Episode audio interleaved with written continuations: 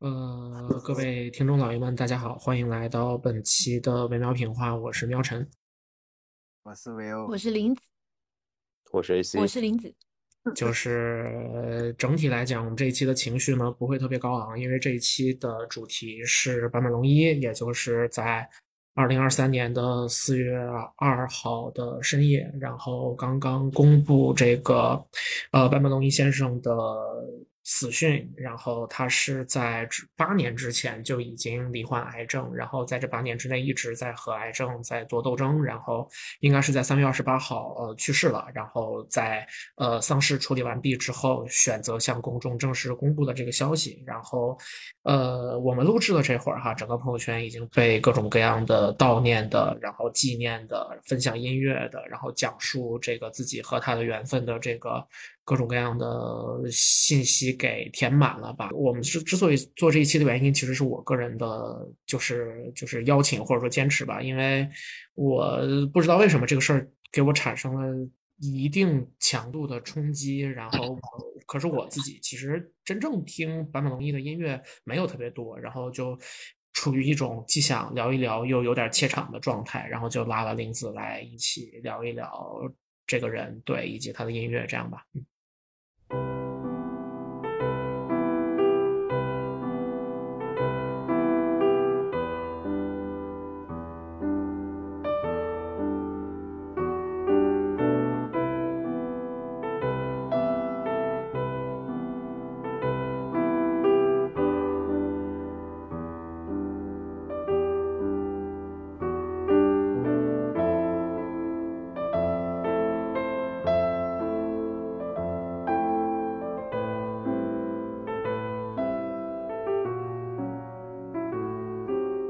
林子是听版本龙一听的多。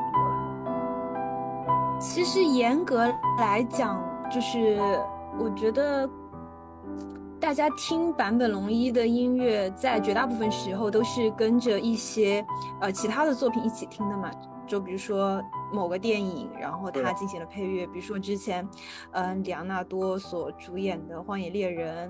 嗯，比如说之前前不久国内的这个饱受争议的《第一炉香》等等，就是随着电影的上映，坂本龙一在其中制作的音乐被反复的聆听。然后他的纯音乐作品，实际上我听的也不是特别多，因为，呃，在我的个人的音乐的这个体验里面，纯音乐还是相对比较少的。嗯，但是，嗯，当然还因为我非常喜欢的一位日本女歌手，这个。完了，等一下，叫什么来着？谁呀？四季的那个大关妙子吗？还是还是 Yellow Magic Orchestra 的其他的人？哇，就是非常的流行音乐的。等一下，哎呦，呃，宇多田光啊，我就啊，熊光很喜欢的。对，呃，很喜欢的日本女歌手宇多田光，她被反复呃提及和在各种场合出现的这首，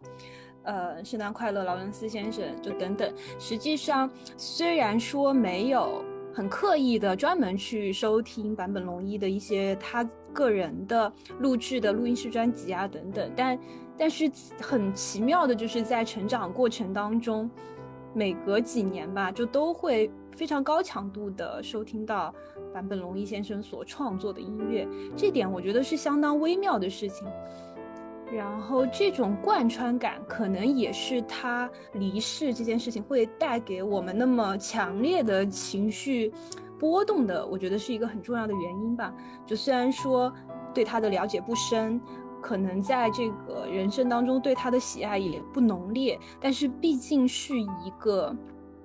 一直持续出现在我们生命中的、不断被我们收听到的音乐家，啊，所以他永远的离开以及他以后是不会再有新的作品出现这件事情，嗯，所带来的那种遗憾感、失落感和空虚感，可能是更为强烈的东西。嗯，是的，我觉得在开始聊。就是就是聊他，然后毕竟我们这是一个，就是我们这一帮这个中国人录的这个播客，然后身边是这么一圈儿，我觉得其实还是很难摆脱，就是这个人他有一些传奇色彩的这种大众形象。呃，很多其实，在就是纪念他的这些朋友当中，其实我觉得大多数人可能，呃，最熟悉的曲子就是《Merry Christmas, Mr. Lawrence》，然后呃，对于战场上的快乐圣诞这部电影。对于呃，圣诞快乐，劳伦斯先生这首歌，乃至于对于坂本龙一和大卫鲍伊这两个呃，就是就是东分别来自东方西方的英俊的音乐人，并且他们在这部电影当中所扮演的角色，大量的和这个部分的东西是正相关的吧。所以说，就是它确实存在一个这种作为音乐家的形象和作为我们说这个文艺青年群体当中的这么一个呃公众形象这。两者之间是有一定的距离的。我们大多数人可能都是因为这个《圣诞快乐，劳伦斯先生》这首歌，然后或者说他跟大卫鲍伊的那些若有似无的关系。呃，这两个人确实长得都很帅，然后人气也都非常高，而且他们都是既在音乐上卓有建树，同时在个人形象的经营上也非常非常的独到啊。所以我觉得本身坂本龙一这个名字，呃，加上他非常英俊的外表吧，然后尤其是越老越有味道这种感觉，其实我觉得在大多数人的眼。中还是有那么一些浪漫的奇想这个部分存在的，就是从我个人的角度来讲，为什么我说我我我想先讲这个？我觉得绕不开呢，是因为其实我在很长很长的时间之内也完全处于就这个层级，就是圣呃战场上的快乐圣诞这部电影跟。末代皇帝这两部电影，我好像都是二零二零年才看的。那其实就是我我我就很难去说说坂本龙一这个人是伴随我成长过程当中很重要的这么一个音乐人吧。但是我自己跟他确实就是不能完全说一点故事都没有，是有一些还挺独特的一个经验的。我就举一个我其实录这期节目最想分享的一个事儿吧，就是我从小到大呢一直是。就是语文课上表现比较好的这么一个孩子，然后我也一直 consider myself as a 擅长语文的小孩儿，然后我们就是就就就是这会导致一个什么情况呢？就是说语文课上我写的作文大家会比较期待，然后老师问出的问题其他同学答不上，我就会非常认真的思考，期望成为可以满足老师期望的那个答上的同学。这个其实在我们之前很多期节目当中，我剖析自己过往的性格弱点里面都有提到，呃，但是曾经有这么。一个经历啊，是我比较想说的，就是，呃，当时应该是六年级的时候，然后在比较综合的训练写作文的能力，然后老师就试图让我们让所有的同学都理解说，对于一个呃自然界的景观或者说是某种现象的描述和它背后的情感的连接，这种连接可以是多层的和多样的。他就说，呃，老师就举例子说，比方说太阳，你可以用正面的情绪去描写它，这个光芒万丈啊，然后阳光。光明媚啊，这是很好的。但如果说是烈日暴晒呢，它就是一个比较负面的情绪。那同样的，下雨也是又可以伤心又可以开心的这么一个情况，就是这个凄风冷雨的感觉哈。就这个感觉，就就是我们当时六年级了，六年级的小朋友其实想象这个完全没问题。然后就是说下雨也可以很开心啊，你怎么去描写一个开心的下雨呢？我们整个一个。组成一个班级，其实是全年级的成绩都排在前前四五十的这么一些人到一块儿，我们没有一个人能够恰到好处的去进行一段对于下雨的开心的描写。然后这个事儿就不知道为什么一直成为了萦绕在我脑海当中挥之不去的这么一个情节。我就始终在想，下雨是开心的，下雨怎么是开心的？下雨怎么能是开心的？直到。我在看《末代皇帝》这个电影当中，看到由吴君梅扮演的这个溥仪的那个妃子，呃，就是他跟溥仪两个人其实没有特别融洽的感情。然后呢，他想要离开溥仪，但溥仪就尽管说当时没有在位了，但是毕竟还是皇帝的身份。可是最后，吴君梅扮演的这个妃子摆脱了这种说我不能违逆皇上的想法的这种心态，他在一个大雨天。尝试着逃出溥仪当时的寝宫，然后逃向他向往的世界，逃向他的自由，逃向他真正想与之共度余生的爱人。然后在那一段的逃跑戏当中，他从长长的楼梯上一路走下来，然后背景音乐就是坂本龙一写的那一首《Rain》。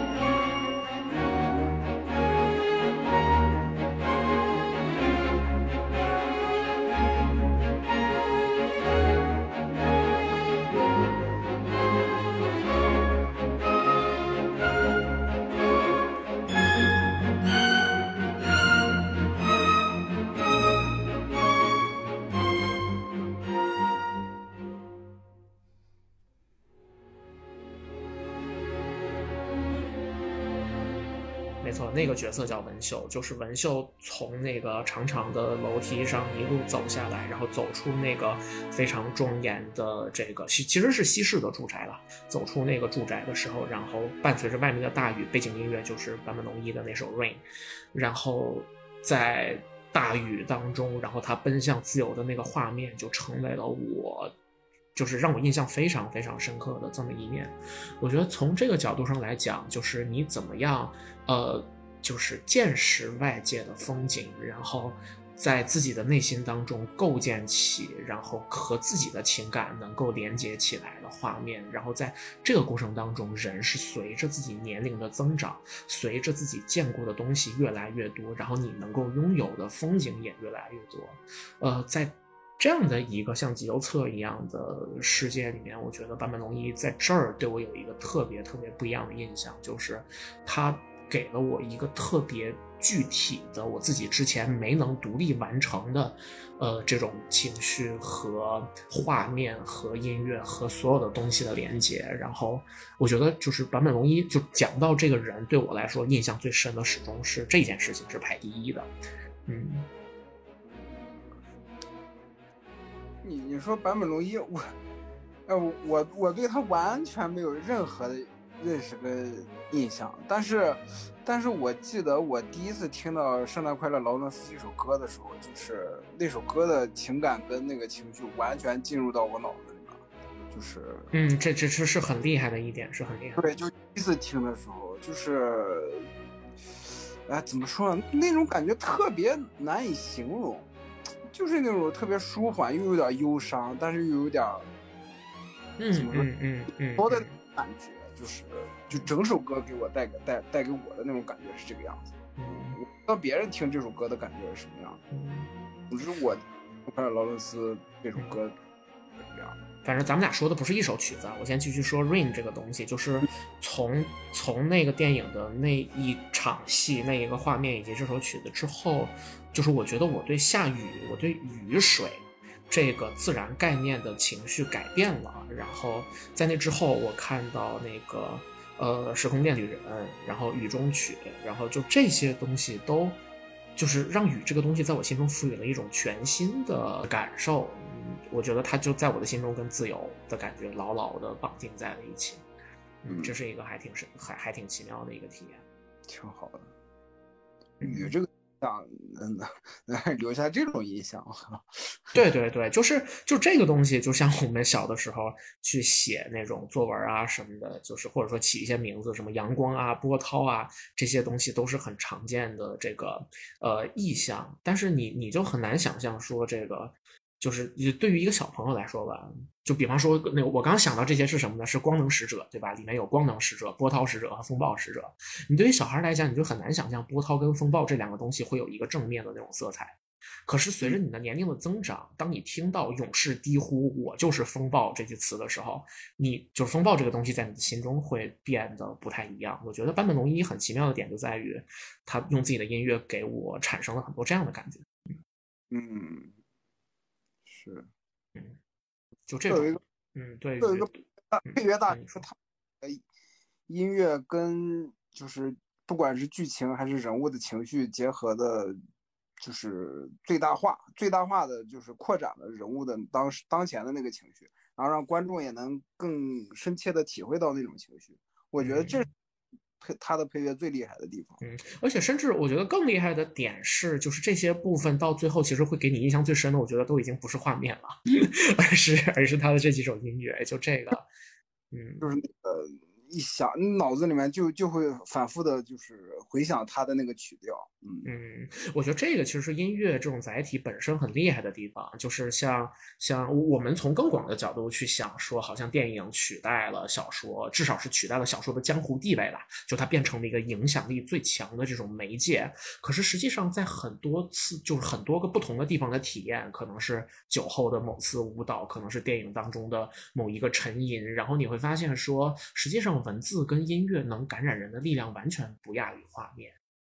是的，是的，是的。就画面只是一个维度，因为因为你画面如果换换个音乐的话，那个感觉是完全不一样。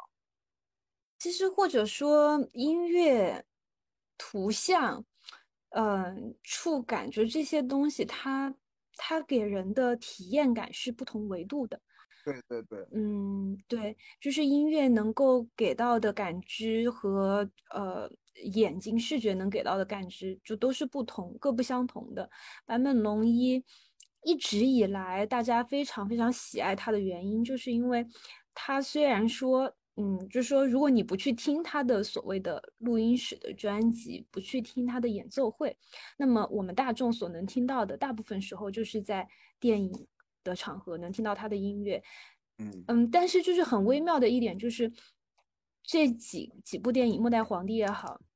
这个。荒野猎人也好，就是当我在看的时候，觉得说，哎，这一首配乐特别好听，然后仔细一查，发现是坂本龙一的作曲，这件事情就是不断的在发生。对对，说明对于现场的感受，对于那个情境的感受，对于这种情绪和情感的感受，坂本龙一老师他能够做到一个，就是说，他能他能细腻的感知这一切，并且通过音乐把它们传递出来。我觉得这个是。作为音乐的创作者来说，最为最为厉害的一种能力，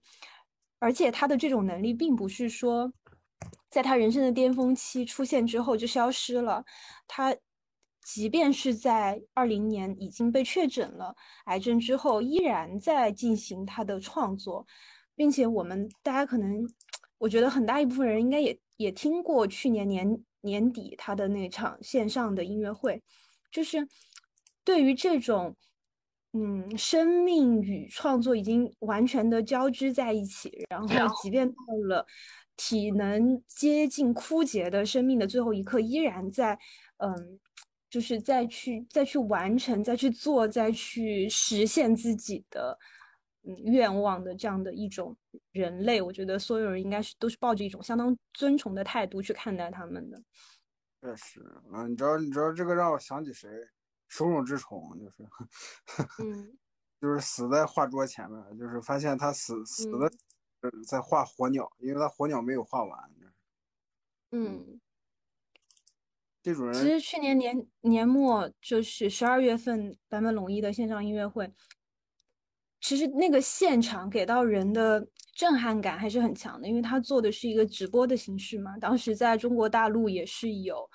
呃，正版渠道可以去观看的。然后我不是在朋友圈发了张截图，然后我朋友圈就有个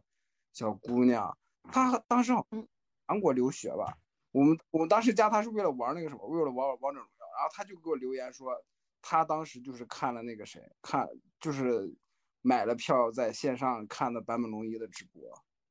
就是嗯嗯，就是我没有想到我朋友圈就是就就是会刚好就会有这样一个人，嗯。嗯，其实他那场线上直播，至少在全球范围内还是，嗯，观看人数应该是不少的。我当时是在 YouTube 上面观看的。而且当时他有一个非常明确的说法，就是说他知道自己的体力已经不能够再支撑更多的演出了，所以说这场应当就是最后的演出了。嗯，其实那个时候就是他对于自己的身体状况啊，然后已经有着很明确的预期了。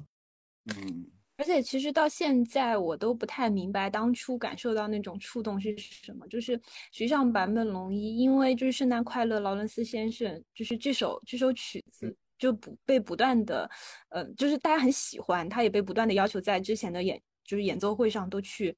呃，演奏这首歌。所以说他其实之前在某一次采访的时候说过，说他自己已经听腻了，然后。就就是还还说说迟早我把钢琴给砸了，就是他都说出了这样的话语，代表说他对于这首音乐的重复演奏其实是是自己自我是比较疲劳的，但是在他的最后的这一场线上音乐会上，他依然是演奏了呃这一首歌，然后给到所有的他的喜欢他的朋友们听，就是就是即便到现在我也不太清楚，当时听到这首曲子响起来的时候。内心受到的那种震动感具体是什么？包括到现在去回想这件事情，依然还是感受到一种一种感动吧。然后，我觉得很难以描述这个东西，呃，但是这种触动是很真实的。嗯，我觉得他给我的感觉就是四个字，就是李叔同老师弘一法师在离开这个世界的时候写下的四个字，叫悲心交集。具体哪四个字？你得说一下。悲心交集就是悲喜交集的那个意思，欣就是欣喜的欣，把喜换成心字就是悲心交集。是的。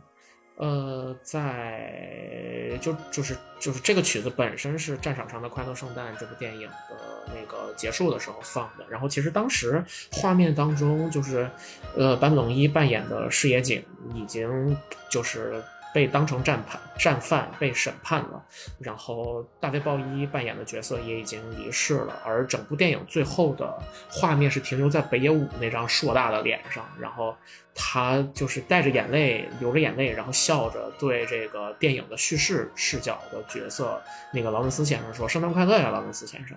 然后这部片子其实本身是大岛主去反思日本的国民性这件事情，以及反映说这个，呃，在军营和战争这么极端的环境当中，对于人性的压抑。然后所以说他才要依靠那个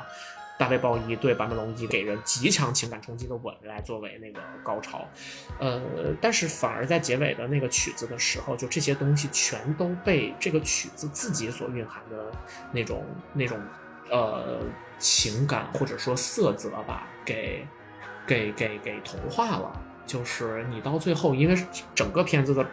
就是价值冲击一直非常剧烈，然后你到最后其实很难去找到一个合适的态度去对待这件事儿，你只会觉得很多美好的价值被耽误了，被浪费了。呃，然后到最后，其实这些人都被审判了，可是他们真的明白自己。为什么审判会和明白自己错在哪儿了吗？也不是特别清楚。就在这样的一个含含混的情绪当中，然后这首曲子出来，反而把所有的一切都变得无比的澄明。呃，我觉得就在那个状态里面，是给我产生了特别强的，就是那个情感冲击。我觉得就是这种悲心交集的感觉。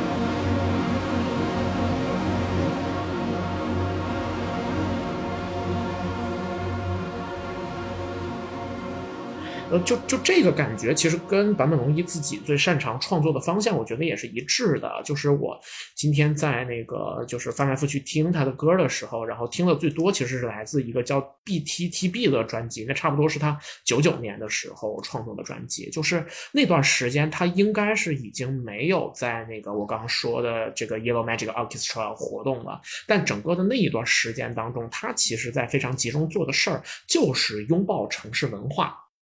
我觉得这个就就就这个东西其实是是就是他自己在自传，他的自传里面也有写到的，就是说这个就是这种城市题材的作品，我觉得是我们中国自己的呃所接收的文艺作品的环境当中，就是没有那么多，但是实际上是我们现在非常需要的。这个其实就来自说中国的城市化本身来的就很晚，这种高密度的混杂的，然后城市空间本身的多功能以及就是人被异化的感觉。其实我们去想说。很多时候对于就是现代的，就是都市当中所生活的人，他们为什么会有一批喜欢香港电影的、喜欢王家卫的人？其实就是说，呃，就这一批人的存在本身，他们的就是就是存在的时间也就可能二十来年左右，呃，但是呢，他们的这种感觉出现了之后，就其实需要被照顾到。嗯，像很多香港的作，我觉得香港的很多作词人，他们能够那么受欢迎，对吧？啊，唱片店里传来异国曲调，那种快乐突然被我需要，就是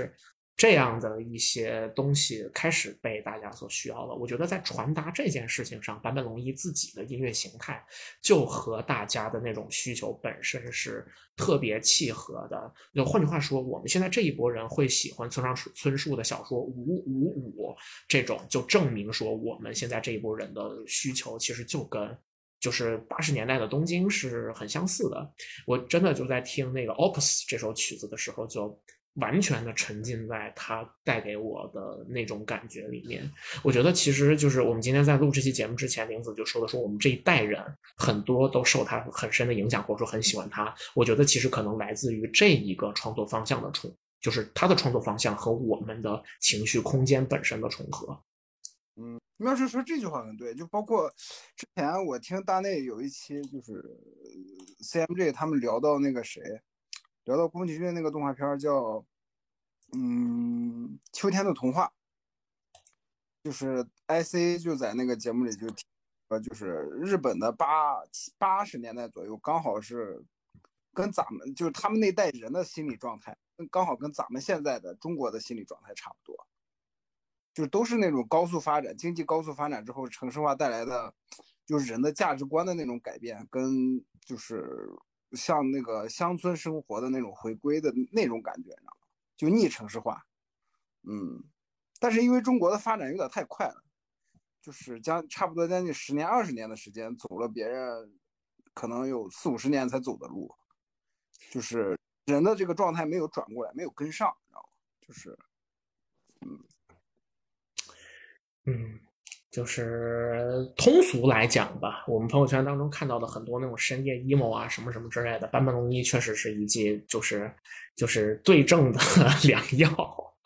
从从从这个角度上来讲，就是他所能提供的陪伴感的恰到好处，以及就是因为毕竟这个坂本龙一是正儿八经的经受过严格的音乐作曲训练的，然后。就是就是他所能提供的那个东西的格调，呃，就是不对，应该说是情感的氛围比较相似的同时，又可以保证就是它的格调一定是够的，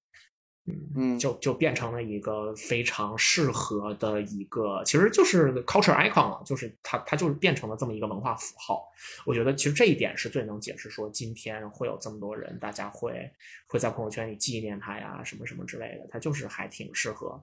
呃，放在这个位置的。然后，其实我今天，我今天真的就是回来的时候，就是就是我我知道了这个消息之前，我刚就是参加完一个观影活动，看了《末路狂花》，然后我在在在后面大家讨论，逐渐开始变得乱七八糟，开始吵架的时候，我就自己一个人在刷关于坂本龙一的消息，然后结束之后，不是啊。这个吵吵架吵吵架是什么？就是啊，这就是就是另外的话题，有机会再说，不不要不要扯远。就是就是反正反正那个之后我就自己一个人去酒吧，然后就想着要喝杯什么，然后我后来就想起来说，好像有一个就是坂本龙一致敬的那个就是鸡尾酒，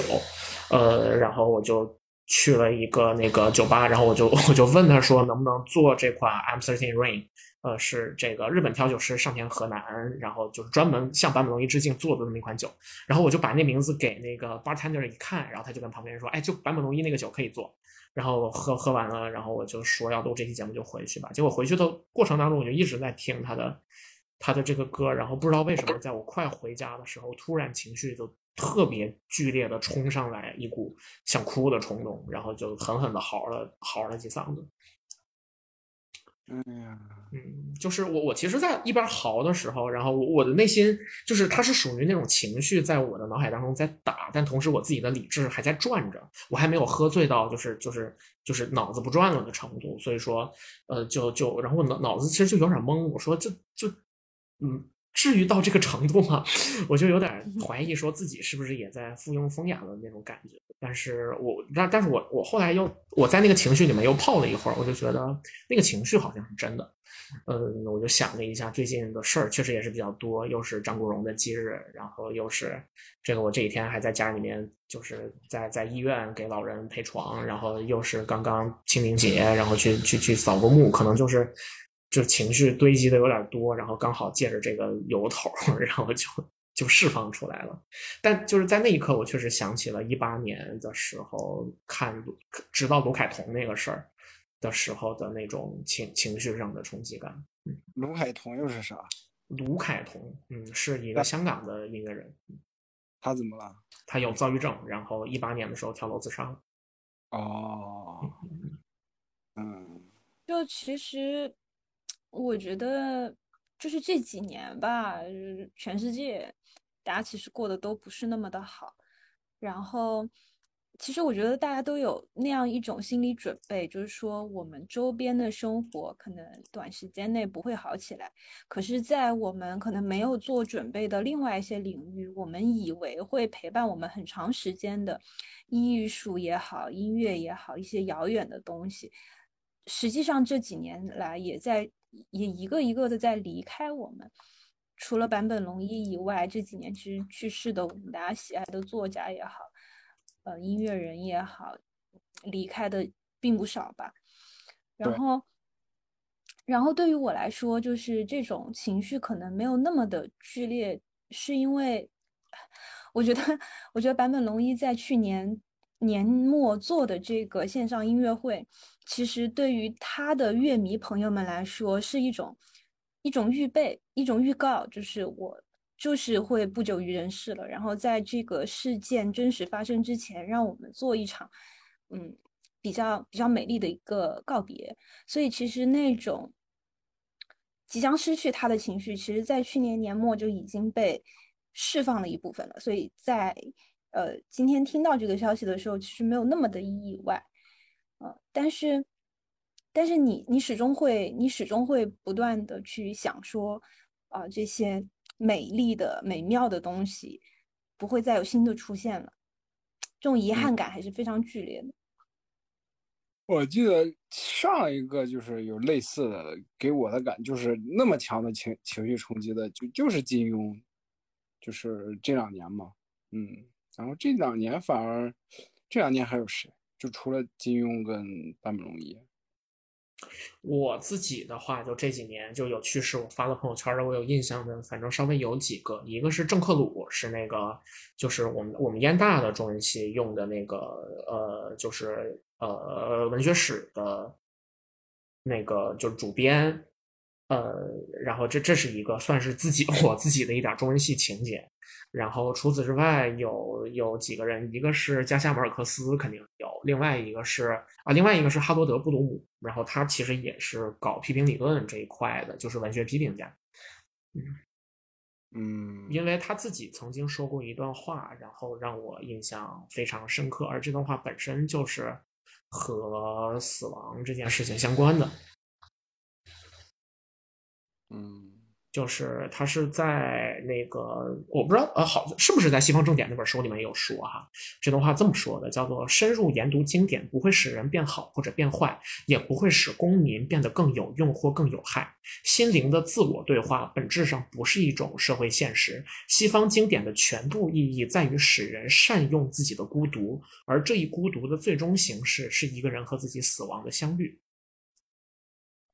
嗯。这是二零一九年十月份的时候，哈罗哈罗德布鲁姆去世，我在朋友圈发了他的这一段话。嗯，这段话让我印象挺深刻的，就是我自己在英国留学的时候，其实有很多的时候有一个感觉，就是相比于身边的很多人，就是其实大家的情绪都。比较压抑，因为在英国读书，呃，除非是读就是我我们隔壁那衡水的专业吧，啊，但其实他们也有很多人过得可能没有那么开心。但总之就是所有人其实都在面对负面情绪，在面对眼下的生活有非常非常多的很难以克服的困难。然后与此同时，自己和自己所有的亲人朋友，然后都相隔呃七个时区、八个时区的距离。然后在这个时候，其实我就能感觉到说，很多人其实就是忍耐。的能力，然后面对这种压抑的能力，其实都就是没有那么强吧。嗯，就是在很大的压力就上来之后，其实可能都不是特别顶得住。我觉得如果说，呃，看书、看电影、听音乐，所有的这些东西给人提供的，我觉得可能就是两种，一种就是像我前面说到坂本龙一的《Rain》这首曲子，让我对于雨这个自然现象有了完全不一样的体验。这种我觉得可能是一个在你的心中放入另外一个形式的美。这个层面的意义，另外一种其实就是像刚刚哈罗德布鲁姆老师说的，这个就是它能够让你更加善用自己的孤独。嗯，这两者我觉得是嗯最重要的意义。嗯嗯，我觉得大致就是这些吧，这些是我特别想说的，在此刻想说的东西。然后也感谢你们听我说这些。客气啥呀？都自己家人，你就当来自己家一样。就就就就玩大嘛？就是什么哈哈罗德那那人谁啊？就就是我我觉得可能因为大家都在预设一个立场，就是可能很多人，或者说至少是听到我们这个节目的人，或者说是现在在发自己的表达自己 condolence 的人都特别了解坂本龙一这个人。嗯，我觉得也许吧，就是可能其中一部分可以暂时的，哪怕只是暂时的，就是。先暂停一下，假装自己很了解他的这样的这样的一种一种态度吧，或者说这样的一种状态，就是你真的悼念他也好，或者说怎样的也好，或许确实是因为他的音乐给你的某种感觉，而这个感觉客观来讲的话呢，呃，你可以用那个所谓的 “it factor” 这个词儿来形容，就是一种在自己的音乐。创新历程当中诞生的可能难以用非常具体的词汇去概括的一种感觉，但你就是会喜欢上它的一种感觉。这个东西，我觉得其实让我想起另一个人，就是 Nujabes，就是听爵士黑怕的人应该了解哈，他给混沌武士做过原声带。这俩人我觉得有一点儿共通的地方，就是在于他们都是把两种非常，呃。熟悉把把把大家相对比较熟悉的两种风格，呃，结合到一起，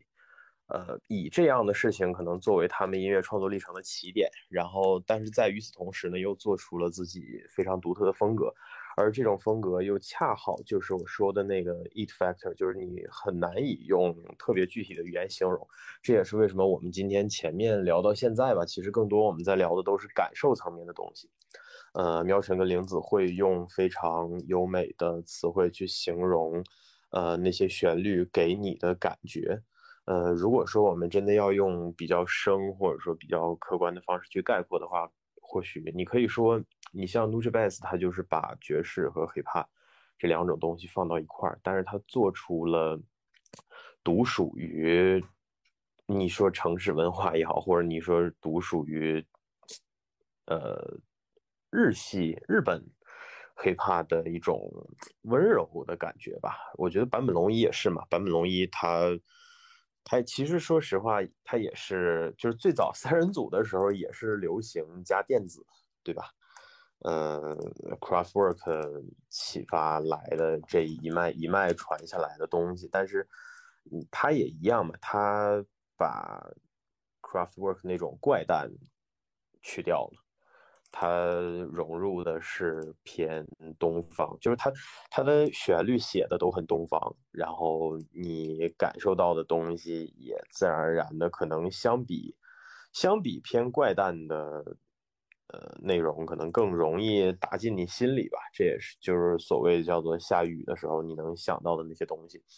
你能够以我们相对更习惯的比较温柔的姿态去理解。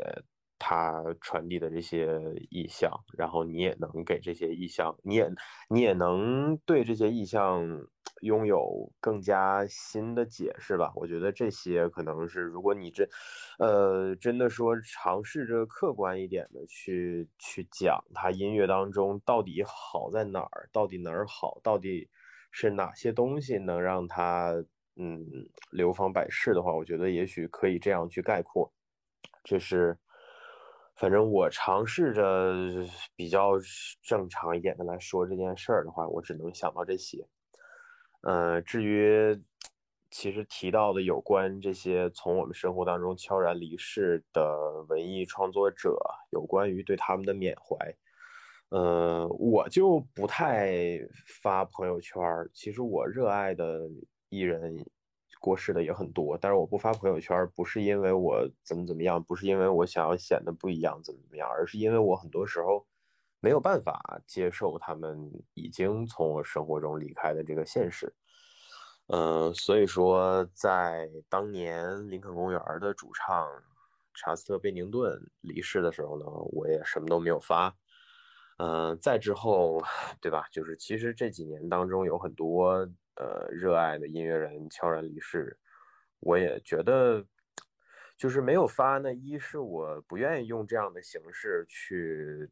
几乎像是说对对他们的离世做一个确认，或者说做一个怎样的吧？我不愿意做这样的事情，我觉得也没有必要。